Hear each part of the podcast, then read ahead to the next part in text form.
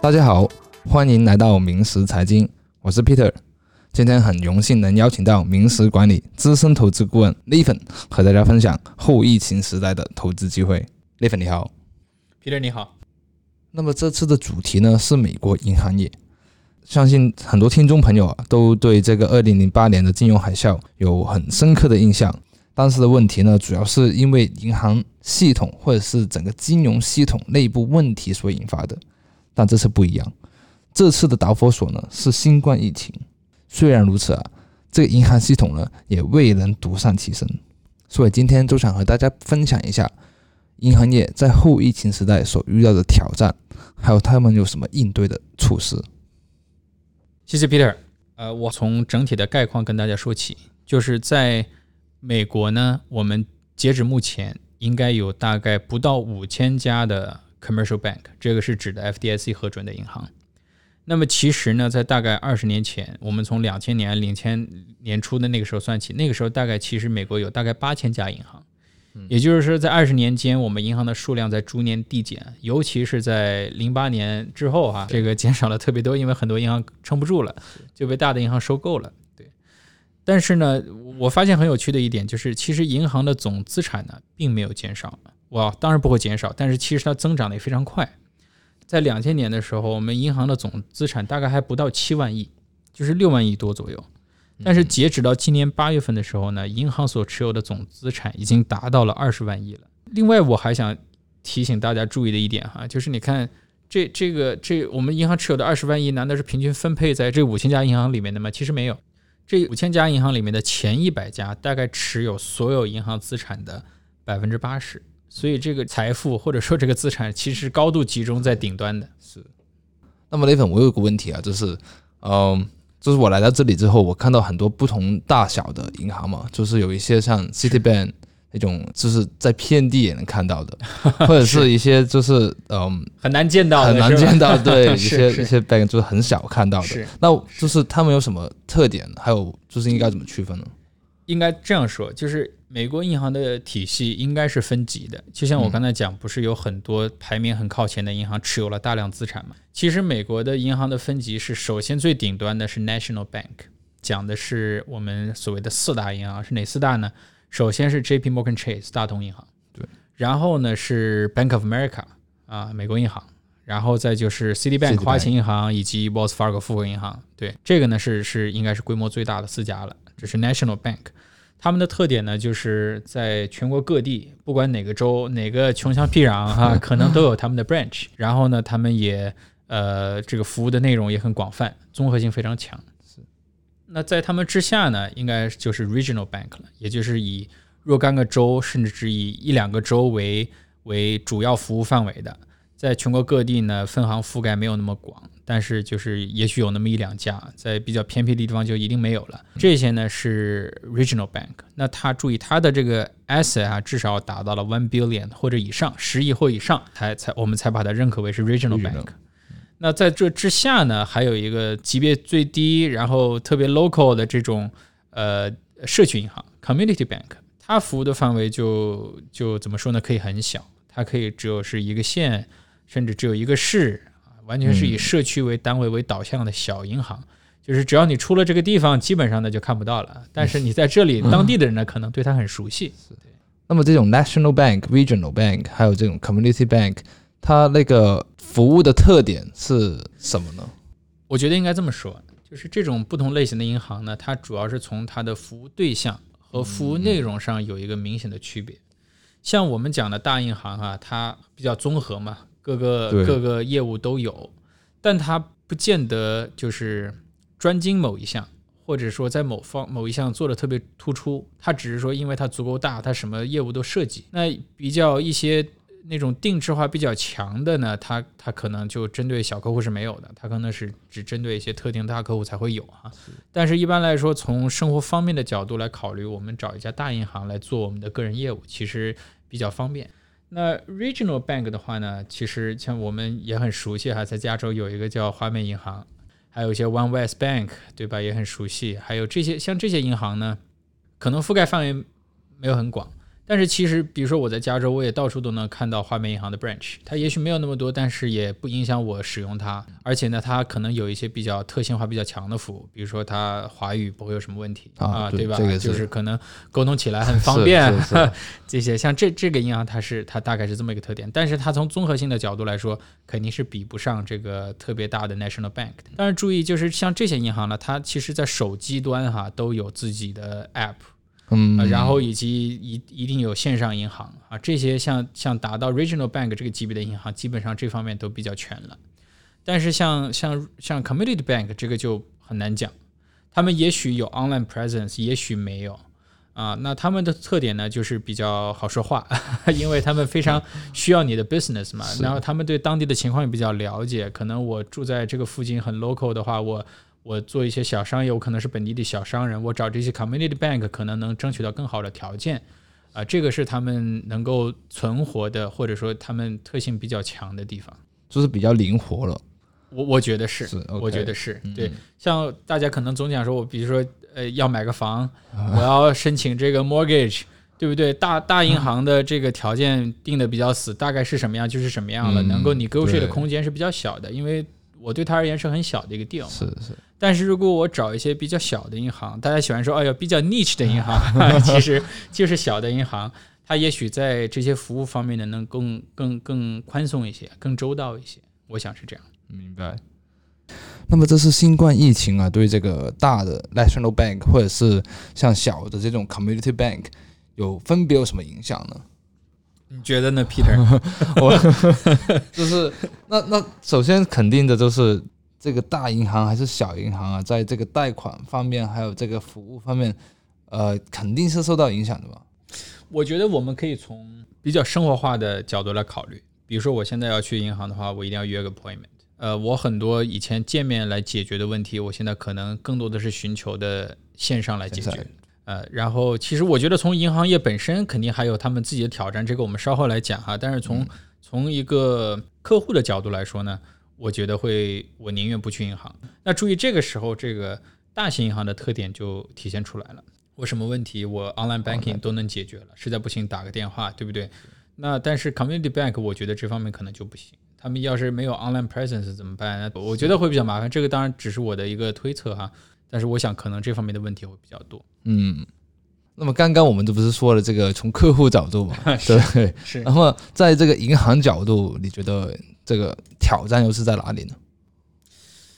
嗯，我觉得银行现在像后疫情时代哈，就是我们最大遇到的问题是，很多的商业面临一些问题，我们很多 sector 呢，呃，要面临一些改革也好，调整也好。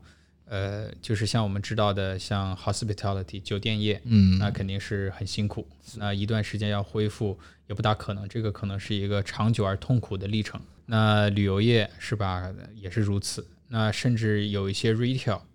因为很多州它也在缓慢的 open，对不对？那现在去墨好像也不大可能。对，很多现在我们也知道，什么 J 库也倒闭了等等一系列。是。所以像这些零售，他们可能本来都面临了一些问题，本来也撑不了太久了，但是疫情加重了这一点。像像这些企业的问题呢，它或多或少的会会影响到银行。那当这些整个产业遇到问题的时候，我如果银行，我我我手上的钱我还是要赚钱呢，我要持续放贷啊。那这个时候我怎么来做呢？我我也就是说，我不同的产业，我现在突然一下发生了巨大的变化，我必须重新评估这些产业的状态，然后呢，我我才能知道说，哦，这些产业我有哪些可以投。是不是我现在酒店也一棍子打死，所有开酒店的找我来借钱，我说啊，对不起，我知道你是还不了，所以不给你哈。对，那也许这是一种方式，但是其实这个里头应该有一些更细分的领域，但是这个细分的领域就需要现在做一些数据调查来支持了。这是银行我觉得要做的第一步，就是它的业务的细化。嗯，第二个呢，我想是可能在对企业本身，我可能不仅仅是看你这个行业。对吧？对企业本身的这个资质，我现在可能更要看重了。呃，我以前可能觉得说，这个酒店业，我我不说酒店吧，餐饮业啊，你这个你这样的规模，大概我有足够的数据支持，我可能看了过去十五二十年的发展情况啊，你告诉我你的情况，我大概可以根据过去的数据做出一个判断。但是现在不行了嘛？可能一夜之间。这个 对发生了变化。现在现在 Peter 你再来说哦，我要开个餐馆，Nathan 你们能这个银行给我贷点钱，对吧？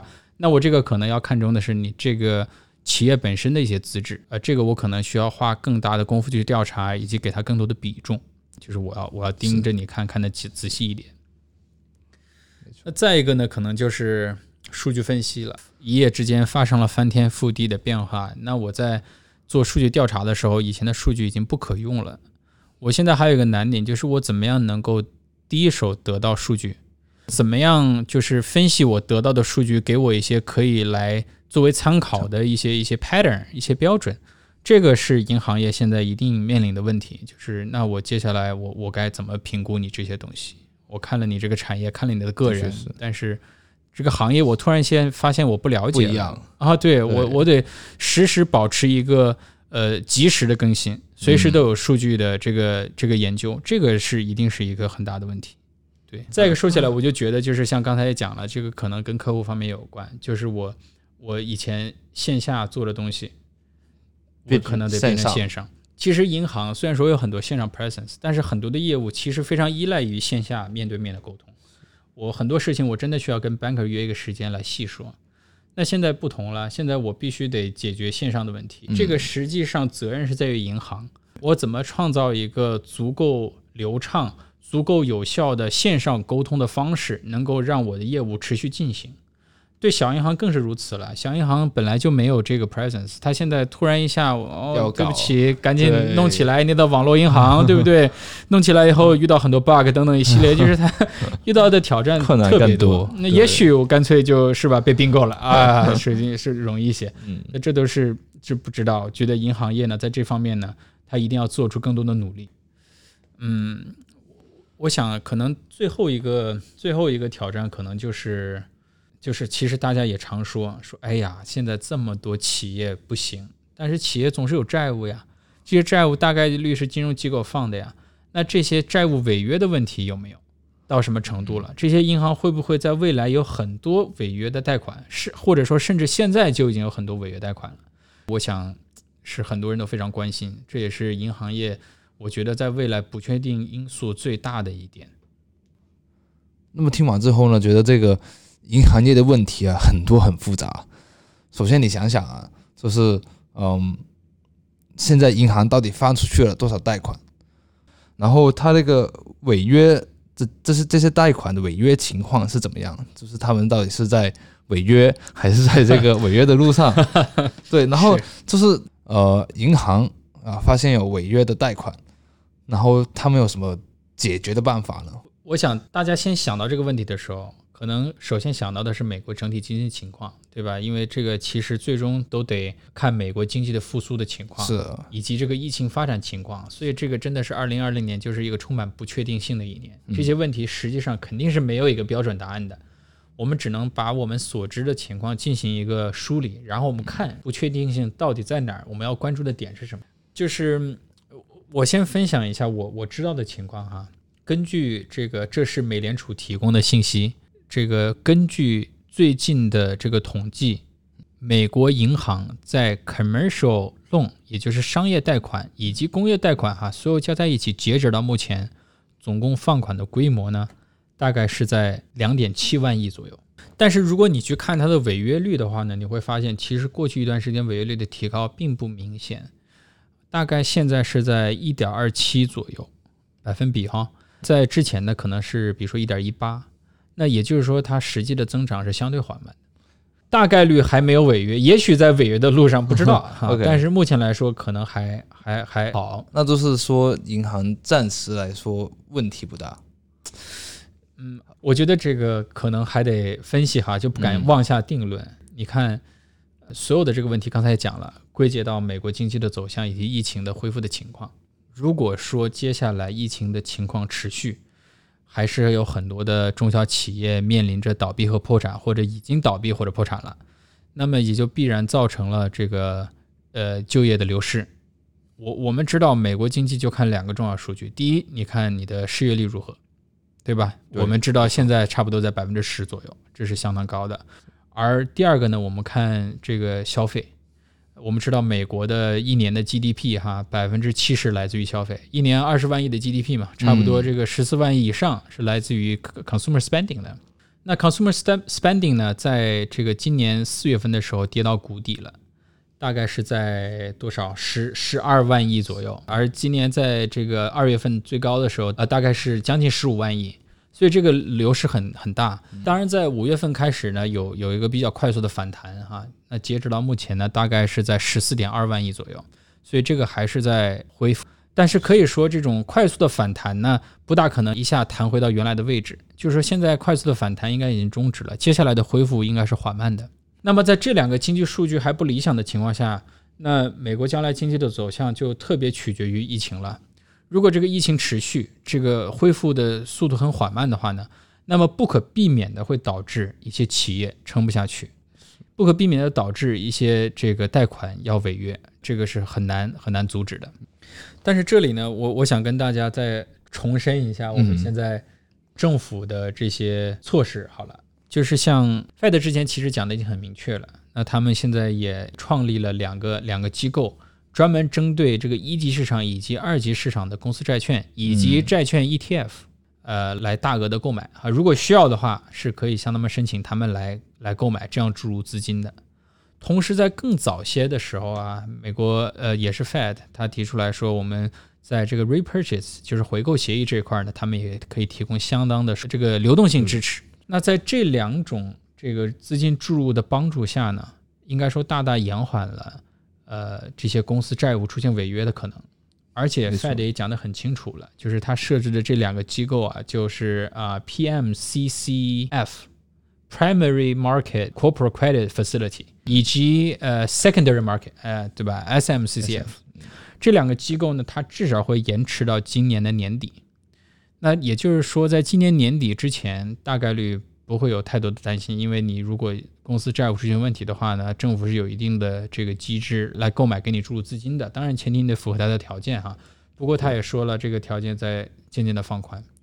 而截止目前呢，我告诉大家，截止到应该说截止到七月份的时候，总共这个两个机构总共放出去的资金大概只有九十四亿，这么少？哦，对，没错。也就是说，那也就是说明，要么这些企业呢，这个呃。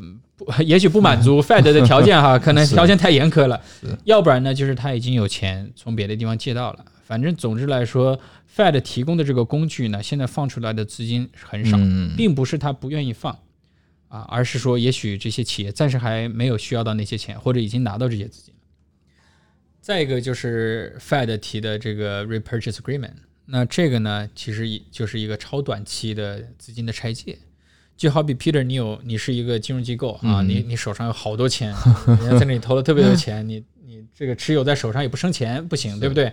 那我呢是另外一个金融机构，我我就特别着急需要这笔钱，那这个时候呢，就我可以把我手上的证券抵押给你，呃，然后跟你说，对这个 Peter，这个你大概五十个亿。这个麻烦你这个给我，嗯，但是呢，我承诺我在明天或者后天吧，我一定买回来，我这个五十五个亿买回来，那么你净赚五个亿哈，可能实际上没有这么高哈，啊，大概是在也许在一个点左右哈，这个就是所谓的 ripple rate，这样的话呢，其实帮助这个银行或者说金融机构间的这个资金流动，能够让需要钱的人拿到钱，同时让这个持有钱的人赚到钱，非常好的一个机制。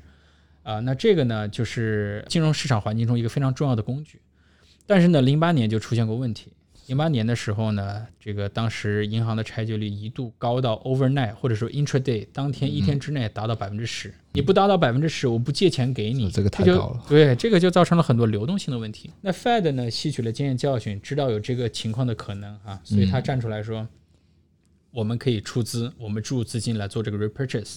这样的话呢，它可以把资金的量以及 repurchase 的 rate 都控制到一个良好的程度，这样就往市场上注入资金。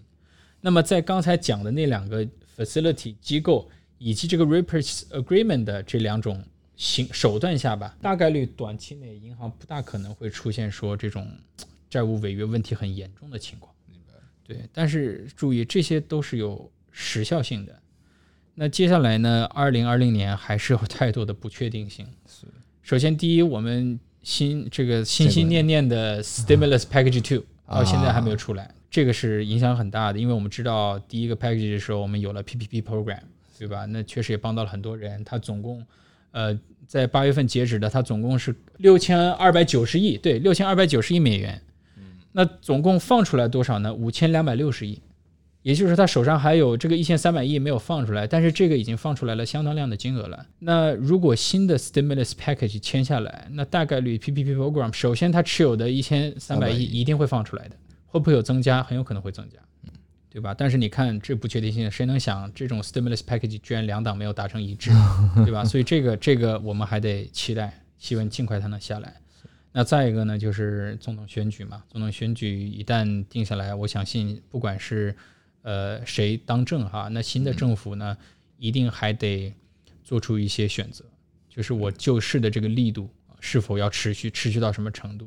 这个还是得看这个疫情的发展，所以不确定性太多。就是这个违约贷款的增加，在未来还是有可能的，应该一定的会有一些这个中小企业一定是永久性的倒闭了，对，撑不下去，撑不下去了，违约率会提高。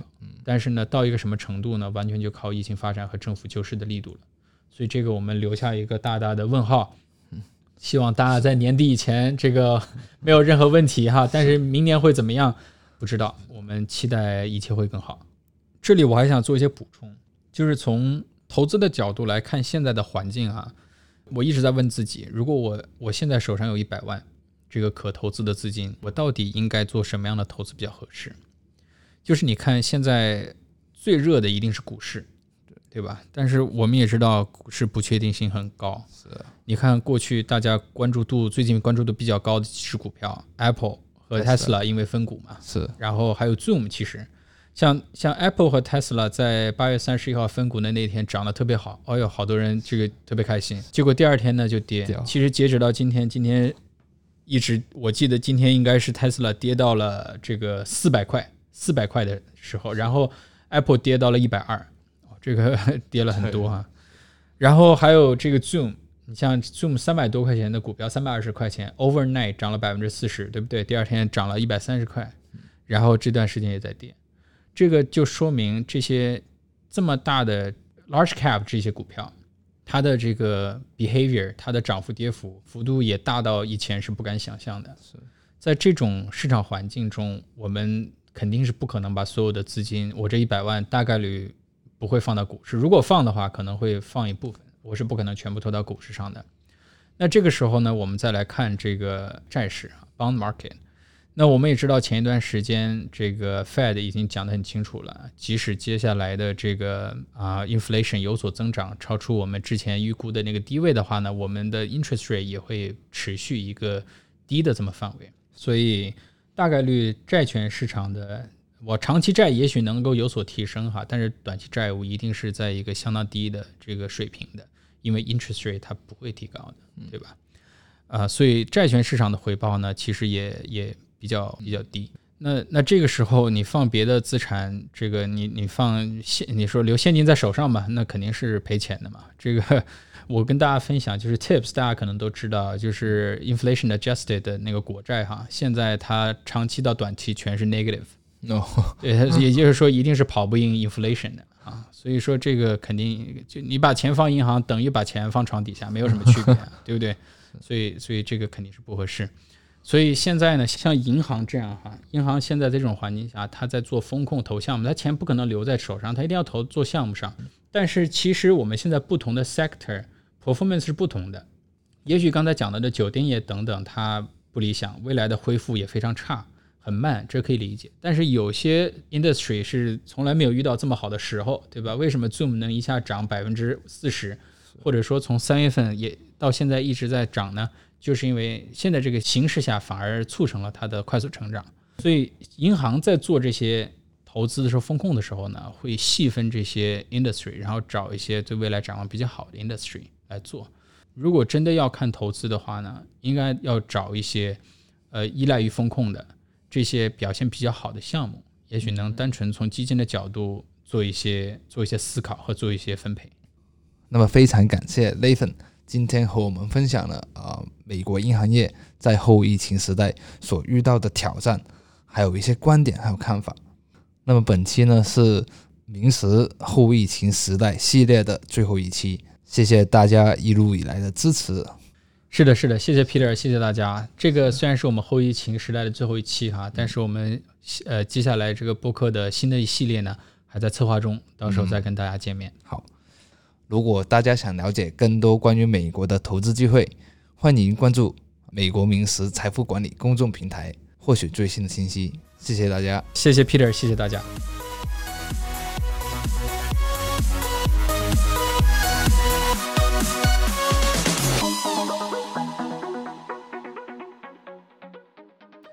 Podcast should not be copied, distributed, published, or reproduced in whole or in part. The information contained in this recording was obtained from publicly available sources, has not been independently verified by Sunstone Management, may not be current, and Sunstone Management has no obligation to provide any updates or changes. All price references and market forecasts are set of the date of recording. The views and opinions expressed in this podcast are not necessarily those of Sunstone Management and may differ from the views and opinions of other departments or divisions of Sunstone Management and its affiliates. Sunstone Management is not providing any financial, economic, legal, accounting, or tax advice or recommendations in this podcast.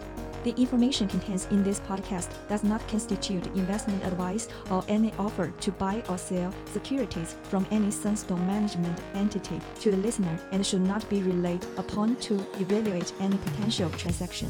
In addition, the receipt of this podcast by any listener is not to be taken to constitute such person a client of any Sunstone management entity. Neither Sunstone management nor any of its affiliates makes any representation or warranty express or imply as to the accuracy or completeness of the statements or any information contained in this podcast and any liability therefore, including in respect of direct, indirect, or consequential loss or damage, is expressly disclaimed.